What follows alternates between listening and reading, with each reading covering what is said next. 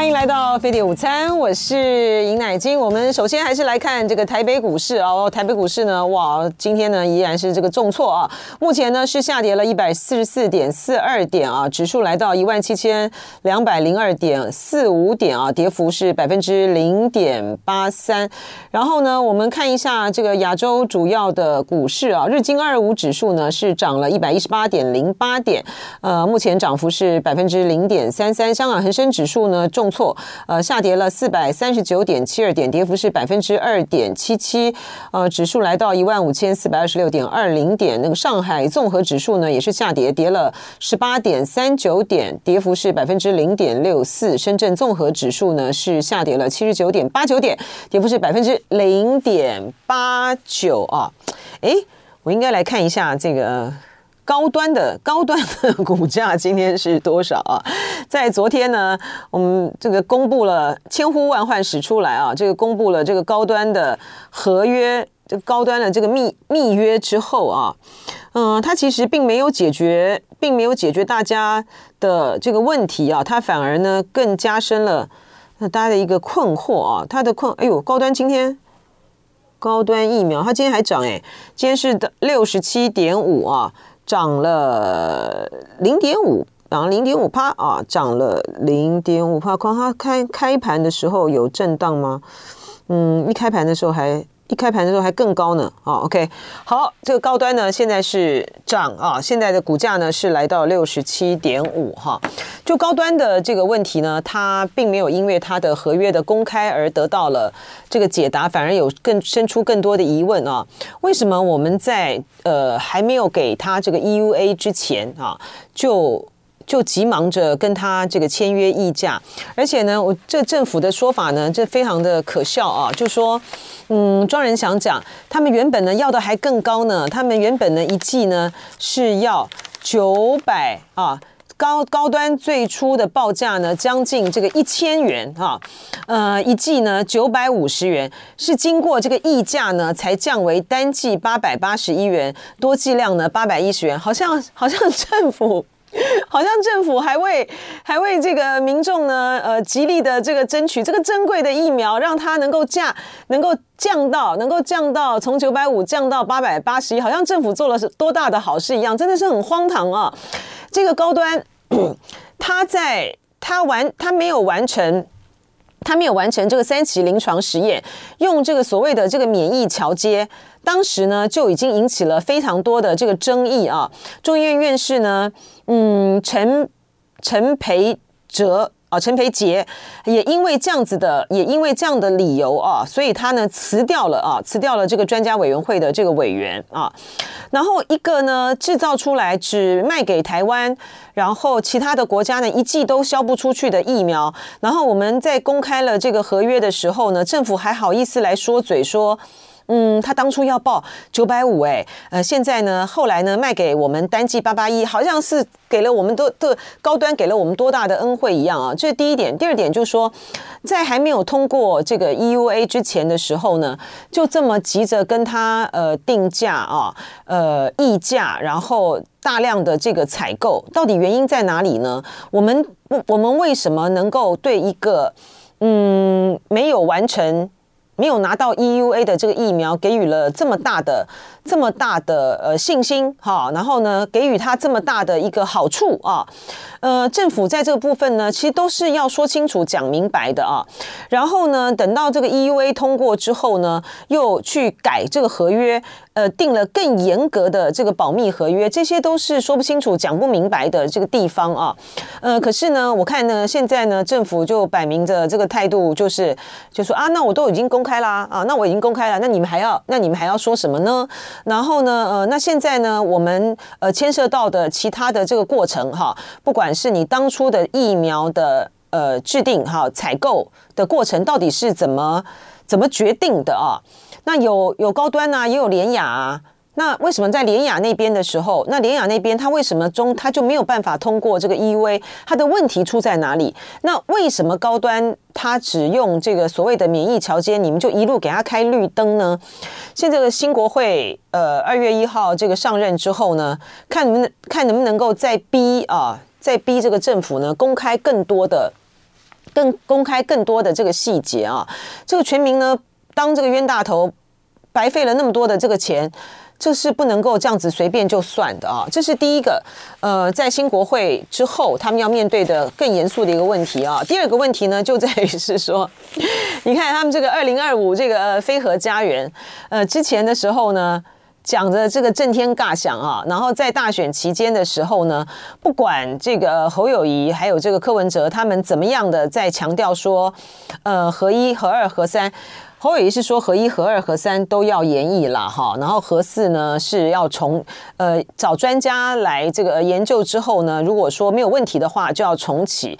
那柯文哲呢是讲这个合二、合三要这个延役啊，那时候呢我们的。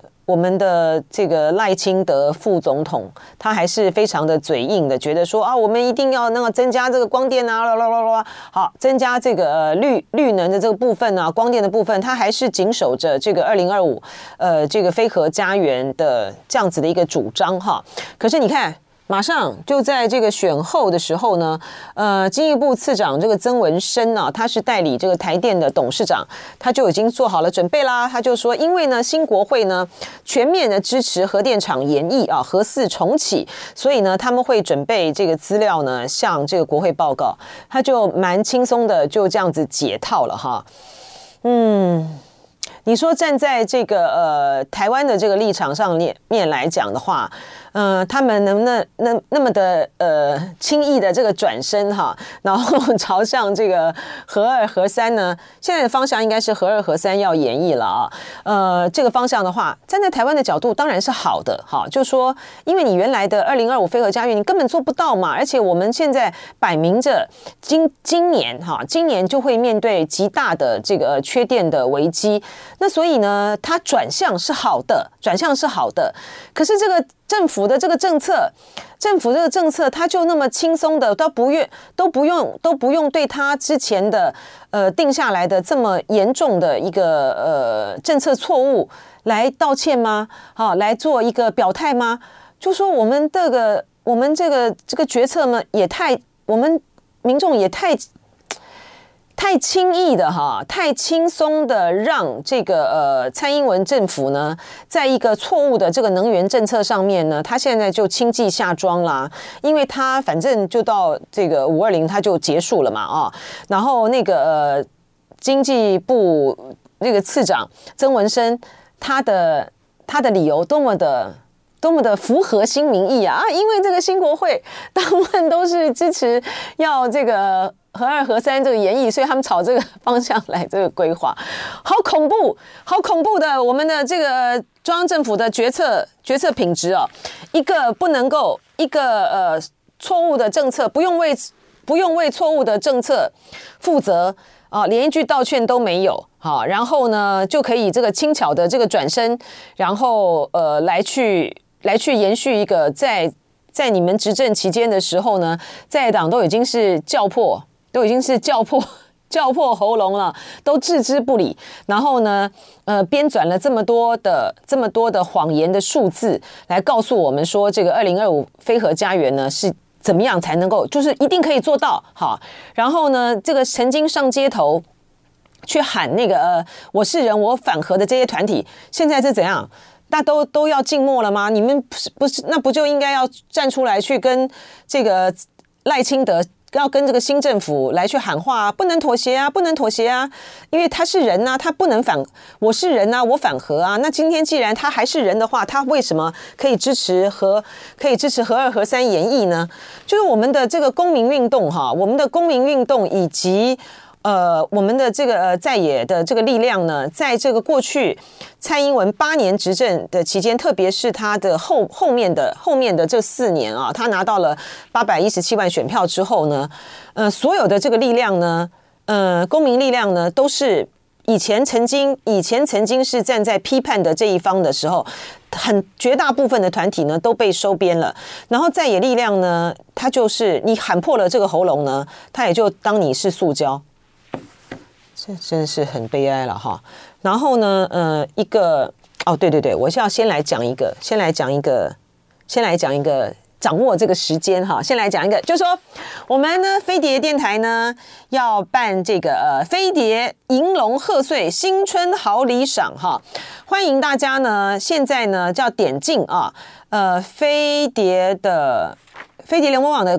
脸书嘛，对不对啊？我们的飞碟呃，脸书的粉丝团去查询是什么呢？我们会有非常多的好康哈，就是新春好礼呢，要送给大家。我们的活动只到一月二十八号哦，今天是一月十七号，所以大家呢要掌握这个时间。里面呢有非常多的好东西啊，浓浓本家的包种茶礼盒啊，有包种茶酥、包种茶花生牛轧糖、包种茶糖，还有好日子啊，How Day Yope。二零二四的新春清洁守护组啊，里面有呢 YOP 的薰衣草香氛植萃万用清洁剂、矿物趣味香氛植萃厨房洗手露，还有这个鼠尾草跟这个海葡萄香氛的植萃护手霜，樱桃巧克力大豆香氛蜡烛，Yope 姜与檀香香氛植萃护手霜啊，还有香草肉桂洁净香氛植萃洗手露，还有这个伊夫水产，就是刚刚在前一个前一个小时的时候，哦，好香哦，好好吃啊，而且。我跟你大推大推，我们那呃前两天的时候，前两天嘛哈，我们就呃在这个电台就在我们这个外面那边呢，就煮他的那个呃水饺，他的那个水饺，他那个水饺有这个正式的名称吧？他那个外面是用那个海是海藻海藻的那个呃做成那个绿色，然后里面呢是鲜虾哈，跟那个鲜虾跟那个猪肉那个水饺，好好吃哦。好好吃哦！我是呢水饺控，我是那种呢 可以呢，比如说中餐晚餐都吃这个水饺，而且可以吃个两天三天都都没问题的这种人哈。那个真的好好吃，好，然后这个一波水产的海鲜元宝家宴组合有那个刚刚那边煮也好好吃，海味大虾榨菜猪肉水饺，海宝呃蓝宝石草虾传动新鲜小卷鮪鱼腹肉北海道冷冻干贝，还有呃。鲑鱼菲力，还有大黑松小两口的牛排，还有淑女厨房的手工酱料系列，欢迎大家呢到我们的飞碟脸书的粉丝团去查询，真的好用又好吃哦。的现场，我是尹乃金，也欢迎朋友们呢继续呃透过这个 YouTube 频道啊来看我们这个飞碟联播网飞碟午餐的这个直播呢。大家现在看的呢，我们飞碟午餐已经焕然一新了哈，完全是一个不同的一个样貌。因为呢，我们今天呢现场呢邀请到呢啊一位呢真的是啊年轻的。年轻的茶企业家啊，他是木根活茶研所的品牌的创办人张少强，欢迎少强。乃菁姐好，各位听众、观众、听众、观众，对，欢迎哈，这个是欢迎少强来。然后呢，我该跟大家这个介绍一下啊，呃，您如果说现在是在听广播的话呢，我们就帮您介绍一下。今天呢，这个木根活茶研所的品牌创办人张少强啊，他为我们带来了他们自己所制的这个茶。他们制的这个茶呢，他们是得到了 AVPA 世界茶叶大赏啊，还有 ITQI 对不对？哦，ITQI 是这样念吗？早年叫 ITQI，现在改叫 ITI，就是 ITI 专门讲风味的。OK，是国际风味评鉴奖的食品界的米其林的美誉啊，这不得。不错，然后这个是这个是法文吗？Monde Selection。呃，我们是念 Monde Selection。Monde Selection，OK，这个是世界品质评鉴大赏的品质大奖啊。这个木根活啊，他们是制你们自己做茶，对不对？对嗯、做茶呢，所以今天呢，呃，他带来了两款啊，他们的这个茶叶日月红十八，日月红十八跟酱传香。酱酱传就是就是呃工匠的匠哈，匠传匠传香好，就是呃就是我镶嵌这个东西的这样匠传香洞顶啊，然后呢呃也带来了茶具这个茶碗啊，先跟大家介绍一下，因为我知道呃你原来不是你原来不是不是做这个不是念食品也不是念茶嘛哈，所以少强你怎么会进入到这个茶的这个行业来呢？嗯，呃好，那这个问题其实我我创业以来就很多人在问我，在问你，对对对，我每次都是随便乱回答的。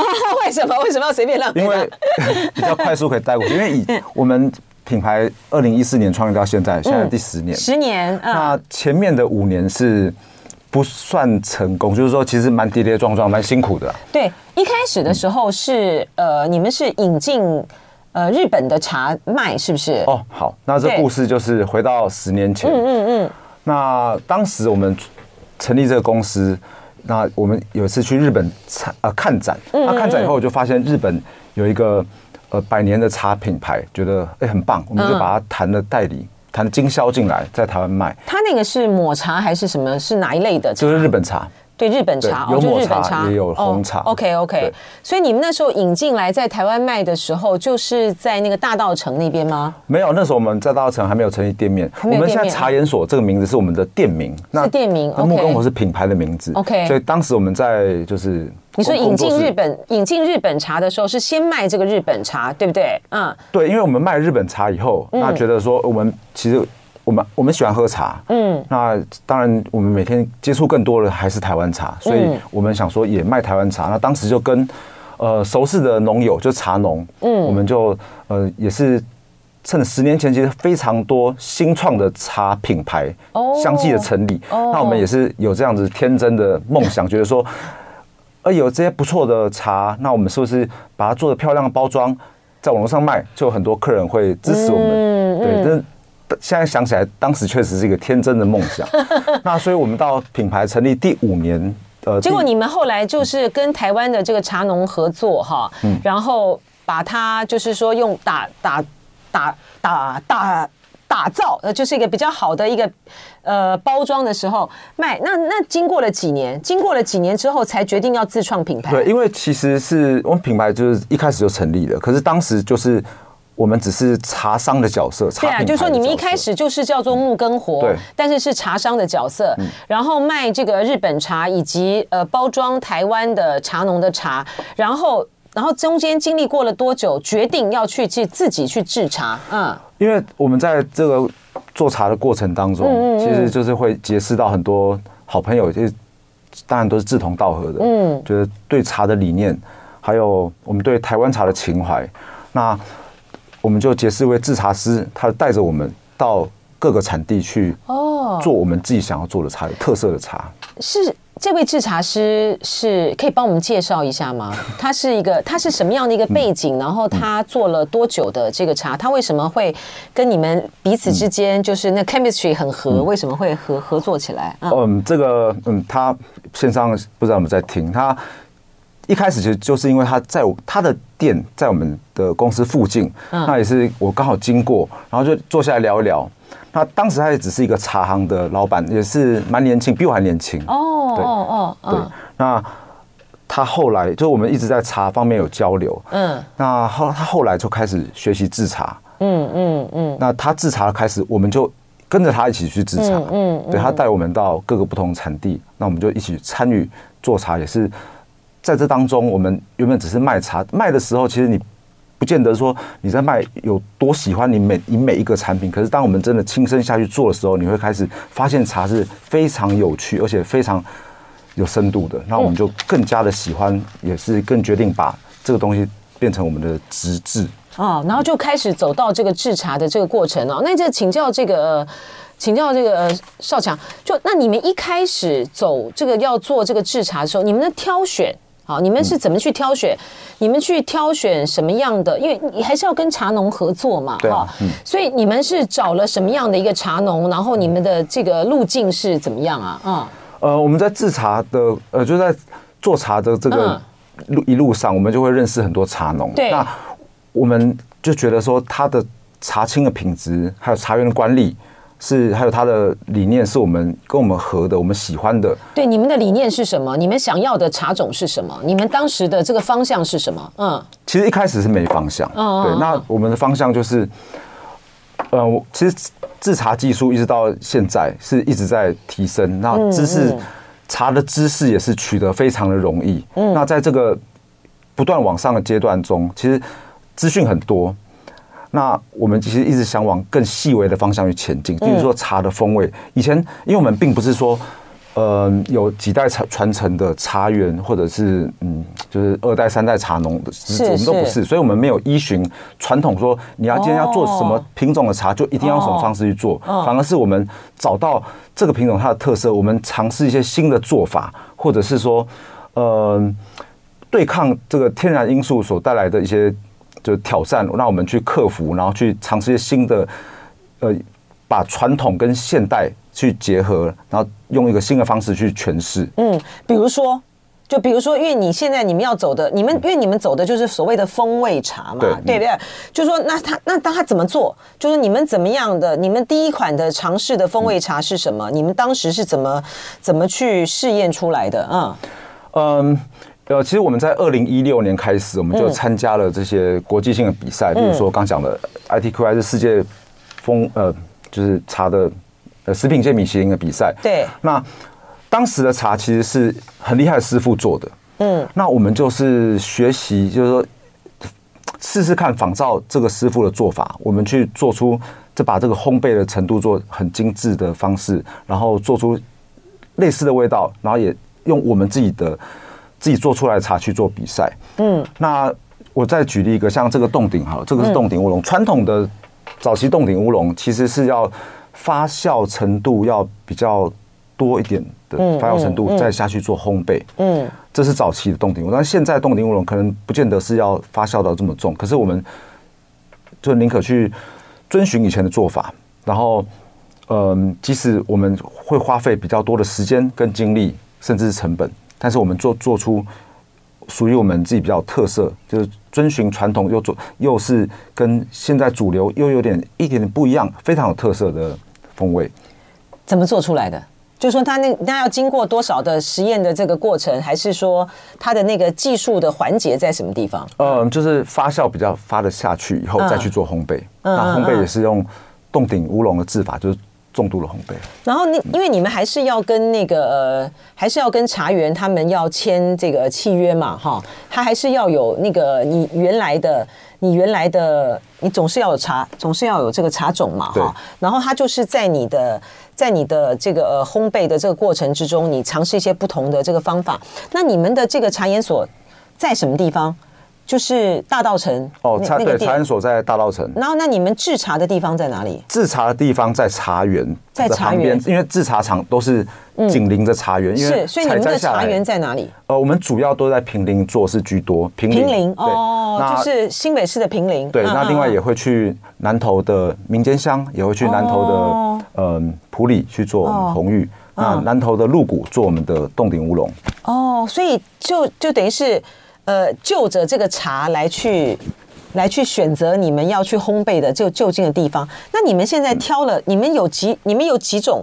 你们有几种这个基基本款？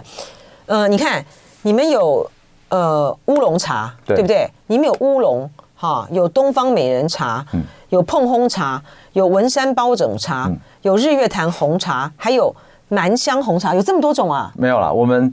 这其实以乌龙为主哦，OK，乌龙跟红茶。那乌龙对，这这个是台湾的茶种有这么多，台湾茶有这么多，然后你们以这个乌龙跟红茶跟红茶为主。对，那你们的这个乌龙呢？你刚才讲说你们还是你们是用跟这个传统的呃烘焙不太一样，你们要调出他们自己风味，怎么调呢？我觉得好好特别哦，你们怎么调？你们会调出来的你们的风味？品尝起来，它跟传统的有些什么样的差别？好，那我再举个例子，嗯、我等一下会请你喝。嗯嗯，对，呃，我们最近做出来一支是用翠玉这个品种做的。嗯，那翠玉其实如果呃依照以前主流方式，它可能是做成清香型，但是它其实做清香型就会就会湿了一点点，就是它比不上高山式的乌龙。嗯，但是我们就，所以我们把它做成发酵型，让它可以呈现这个品种，它有一个带来一个有点像飞雷口香糖，又像麝香葡萄的滋味，这样你喝你就知道了。少强，我请教一下哈，因为呢，我们绝大部分的人，呃都不会都不会制茶哈。所以说，你可不可以透露一点点那种的诀窍，告诉我们，就说，呃，它到底要怎么样才会从原来的你说什么呢？清香型，因为酒我们可以知道嘛哈，清香型啊，酱香型啊，然后咖啡呢，咖啡豆啊，烘焙啊，它有各种不同的。那茶茶要怎么样从什么清香型把它改变？怎么改变啊？在制茶的过程中，它的诀窍在哪里啊？我们茶叶从茶树上采摘下来以后，第一步就是做萎凋。萎凋就是给什么叫萎凋？嗯，让它失水，然后给太阳晒，也可以在室内做萎凋。嗯，对，看根据不同的茶种。那从萎凋开始，我们开始进行发酵。那发酵这个东西就是造就茶的色香味的一个步骤。哦哦，对。哎，发酵的越深，怎么发酵啊？茶茶叶要怎么发酵？好好玩。就嗯，去破坏它。对，那绿绿茶，你你想想想象一下，我们在喝绿茶，是不是喝它的感受是非常像原始的那种蔬菜的风味，就是这青草的香气。嗯嗯嗯。那乌龙茶是不是就是口感比较扎实，比较有花香比较明显？嗯嗯。那再倒深一点，洞顶乌龙或者是铁观音，喝起来就是一个浓厚的一个。呃，焙火的口感，嗯，那这是焙火，那这样讲发酵，它就是透过发酵让清香转化到花香，再到果香。对，我的问题是说如何发酵？比如说我们看到葡萄酒，嗯，我们当然就葡萄酒这是就是那个葡萄嘛，嗯、它在这个橡木桶里面嘛，嗯、有些是在这个铁桶里面。嗯、那茶叶的发酵怎么做啊？简单来说，嗯，就是破坏茶叶的组织，怎么做？怎么做？是把它要，是不要把它密封在哪里，还是怎么样？像乌龙茶的话，其实就是我们要透过嗯静置，在室内给它静置，然后去搅拌它。哦，叫搅拌。搅拌哦，搅拌的越多，你就破坏的就越多。你发酵搅拌呐？对，用手啊，或者是用机器，我们有浪清机，也是一种搅拌。搅拌对啊，就破坏它。搅拌的这个过程要。多久？就哎，它那个你你说那个发酵的发酵的过程是决定它的风味嘛？哈，对。所以那你们就会要要去实验，对不对？要去实验说到到底要多久才能够破坏，或是才能够达到你们要的效果？要经过很多次，就是我们做茶通常就是说一天一夜。嗯、那经过很多次的的呃搅拌，还有静置，嗯，然后还有经过浪青，其实就是一天一夜可以让它这个完成。那发酵程度的多跟少，就是看我们这个制茶人，我们想让它呈现什么样的风味，发酵多还是发酵少？好好玩哦！你们那个呃失失败跟成那个失败跟成功的这个呃失败的经验，可不可以分享一下？失败的经验哦，这其实做茶，我们就基本上是呃还是依循传统的制法去做，说失败只是我们喝的人会觉得说啊不够什么样的滋味。是你你自己喜欢什么样的滋味啊？通常都会有他的自己的喜，每一个不每一个种每种茶都有他自己的喜好的人，所以也没有说所谓的失败，失败只是说他那个风味上面呈现出来的是不是你想要的感觉，对对不对？你说要一天一夜是吧？呃，平均来说，平均一天哦。这个感觉非常的这个直人呢，而且很有这个画面感。就在就在那边呃，就是要炒，对对，等于是炒翻搅对茶叶，嗯，然后你说还要再经过什么浪青？对，什么叫浪青？浪青是一台嗯机器，这个我在找影片给你看。那它是一个大竹筒，然后茶叶丢进去，去搅搅拌它，让它去再再进行破茶叶的破坏。哦，对，浪青。然后呢，都发酵完之后呢？再去炒青啊，那炒青炒青机，我相相信你应该也看过那个画面影片，嗯，就是用高温，我们去把茶叶里面的酵素的活性杀死，就让它停止发酵。哦，然后炒青以后，那它就制完了吧？然后再经过干燥，还要再经过干燥，因为干燥呢，你要把茶叶的水分降低到百分之五以下，哦，你才会因为水分没有了以后，茶叶干燥，它才能进行保存，也比较。嗯，就是不管是卖的或者是自己买的，都是可以放，可以让它比较放比较久。哇，而且不容易变质。是是，而且这个少强他们在台北，就是在大道城那边啊，有一个这个木根活茶研所，它非常的受到观光客的这个欢迎啊。不但是说它的这个茶的风味呢很独特，而且他们。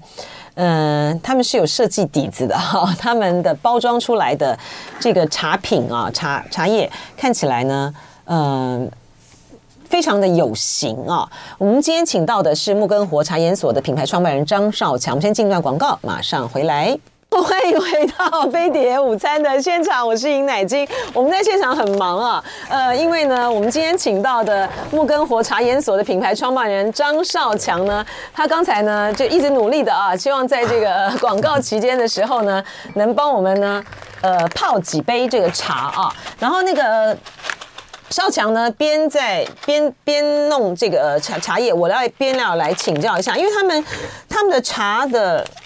他们的品相好多哦！你说你们一共有十十几十一款，你们有十一款。其实我们每年都会尝试一些新的做法，让就是品相变变多。所以你们有十一项，他们有十一个品相啊。然后呢，最新的呢就是刚才我讲的这个呃，有匠作，匠作就是这个呃，匠传香洞顶，对不对？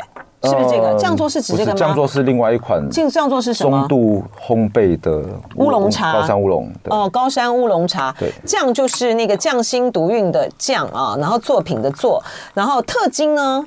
特精为什么有这个名字？它是茶经的关系吗？茶经那出戏的关系吗？因为这支我们在世界品质评鉴大赏，我们连续三年得到了特金奖，在台湾真的是第一个，就唯一一个。有这样子的成绩的对的品牌对，那特金是什么？特金是什么茶？特金是高山乌龙，是高山乌龙茶，产自梨山的乌龙。那你们的特金的高山乌龙茶跟我们一般的高山乌龙茶有不同的风味在哪里？呃，其实就都差不多，但是都是就是表现的很细致。嗯哼哼，你就说你的茶的品茶的这个茶香的层次更细致就对了啊、嗯。你说连续。你们连续三年都得到特金奖，就是就是这个，就是这个，就是这一款吗？这一款对。OK，那红玉呢？红玉的话，我们在世界品质评鉴是连续两年的金奖哦。对，它没有特金，它是红茶吗？它是红茶，对，是日月潭日月潭红茶知名的品种哦。日月潭红茶真的很好喝哎。呃，对我有泡，大家你有泡好，大家来试试看。那你可以，你你你可以形容一下你们的这个红玉。红玉的独特的地方在哪里？要喝了才知道、嗯。啊、呃，就是它品种特色很明显啊。它一般我们所谓红玉都会带有一点薄荷的香气，然后还有嗯，有人说肉桂，但是因为有人不喜欢吃肉桂，所以讲这个讲肉桂的形容，他们会有点排斥。但是不讲的话，你喝喝看，基本上它是蛮迷人的。嗯。那秦王呢？就是那个呃感情的情，秦王呢？没有，它是晴天的秦王葡萄是晴天晴。哎，哦，那你们这边哦，这个打错了，所以说是晴天的晴，对，是晴天的晴，然后秦王啊，它是什么？它是翠玉品种的乌龙茶。翠玉品种的乌龙茶，你说它有它有带有麝香葡萄的味道啊？茶叶它有带麝香葡萄的味道啊？它原来茶种就是这样啊？嗯，其实我茶改厂特别啊，它做了风味轮。那这个风味轮里面就会标示出来说，它的香气、它的滋味像什么样的味道，这个都是一些形容词，它不一定说我加了什么东西，它绝对是不会添加东西。他说茶叶的香型、滋味，它接近什么样的风味，让大家比较容易想象。对，就建立起来一个消费者跟嗯呃做茶的人一个就是一个共同语言。是，所以你说。我们茶研所的呃农业部是农业部茶研所嘛？哦，不不不，呃，是你们。我刚才讲风味轮是茶改厂，茶改厂哦，茶改厂的茶改良厂。农业部的这个茶改厂呢，他们有这个风味轮，它就有一个，它有个很很很细的一个描述哈，台呃非常的有趣，什么烟熏啊，然后呃。烘焙啊，焙烤呢，它里面有咖啡香气啦、麦香啊、可可啊、坚果杂粮啊等等啊什么的哈。然后干果呢是是有像龙眼干啊、梅香等等啊。嗯。呃，台湾的茶呢，真的是非常非常的受到这个欢迎啊。呃，我有很多大陆的朋友呢，也都非常的喜欢喝这个台湾的这个茶。然后就外国朋友来讲，因为刚才呃你有提到说你们那边呢。有很多的观光客啊，这外国朋友很喜欢去你们那里。那他们的他们品味茶的的喜好跟那个角度，跟台湾人有什么不一样吗？哦，好，那以我们店里来说，我们外国客人算是比例算蛮高的，大概有五成都是外国人。嗯，那外国人其实他来台湾，除了来体验东方文化、台湾文化。那茶文化是台湾文化里面的一个很重要的一环。对，那他来就是来感受台湾茶跟他们所认知的，在欧美或者是来自于亚洲国家，台湾的茶跟其他国家的茶有什么样不一样？那当然也是来感受这个，呃，因为台我们做茶艺这一块的话，不只是茶，那还有可能摆设，还有然后花道、香道，嗯，然后穿着，嗯，用五感去感受茶，五感就是眼、耳、鼻、口、身，嗯嗯嗯，对，用五感去感受茶。那我们就是把，呃，我们能够呈现的这个茶席跟茶汤，让他们去感受说台湾茶的不一样，跟甚至去教导他们说，不要说教导了，就是分享说。每一个不同的茶，我们看看茶汤颜色，为什么它造就不同的茶汤颜色？为什么它是不同的滋味？就是因为我刚刚分享过，是有发酵啊，或者是烘焙，或者是它的天然因素，像海拔、产地、品种这些不同的因素，而造成茶每一支都有它的独特的特性。这个少强的呃，在我们这个飞碟午餐啊播音室里面呢，为大家准备的这个茶。呃，品茶的这个茶具呢，非常的特别啊，就在于是说，它的这个茶叶啊，然后放在一个小的杯子里面啊，然后呃，水下去了以后呢，它就真的是倒在碗里面呢，倒在碗里面呢，就是让我们大家看到是茶汤。哎，为什么会是这样？这好特别哦，这是茶汤。然后呃，从这样子，从这个呃颜色上面来看，那个颜色接近像是琥珀色的，这个是。红玉，红玉啊，嗯、然后呃比较轻，比较轻，比较比较轻的啊，像浅浅的、浅浅的绿、浅浅的这个碧绿碧绿色，这个是翠玉吗？这个是白茶，这个是白茶。什么叫白茶？哦，白茶是一种，也是一个部分发酵茶的一一支。嗯、那这个是我们在平林，我们用红韵这个品种，嗯。嗯，下去做了白茶。那采摘来说，我们采的也算蛮嫩的。嗯，那滋味的话，它的滋味就是很花香的，很花香。OK，然后这个在这个，然后另外一个哦，另外一个是介于介于介于棕，对对对，介于介于琥珀跟那个白茶中间的，像这个一个棕色，所以它这个是铁观音。对，OK，好，哎，为什么你们是要用茶茶碗，然后茶汤来呈现？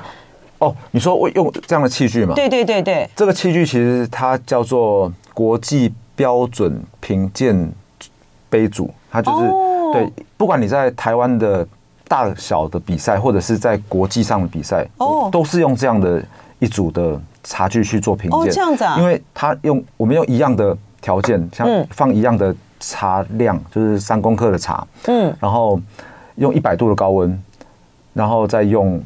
呃，浸泡六分钟的时间，嗯，对，就是条件都一样，然后来判别它的高下。哦，哎、嗯，那我请教一下，就说这样子，呃，六分钟浸泡之后倒出来这个茶碗茶汤，嗯、我们喝茶的时候，它那个温度，就说会不会因为茶的这个呃，他们在评鉴的时候嘛，嗯、但要他要一开始就。就喝，还是说他要可以等它降温到一个地步的时候再喝？它会不会受到这个影响？会。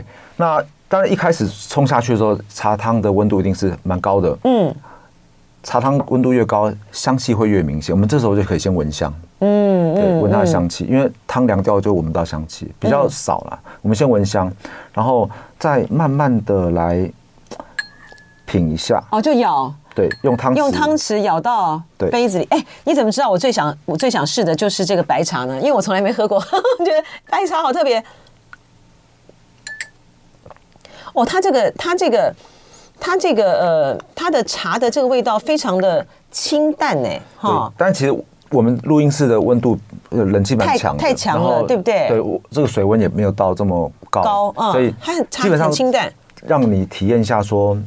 这个茶的风味它长什么样子？嗯嗯嗯，还不到非常细致啊，但是就是说，嗯，大概的风味你可以知道，嗯，它的香型，嗯，对。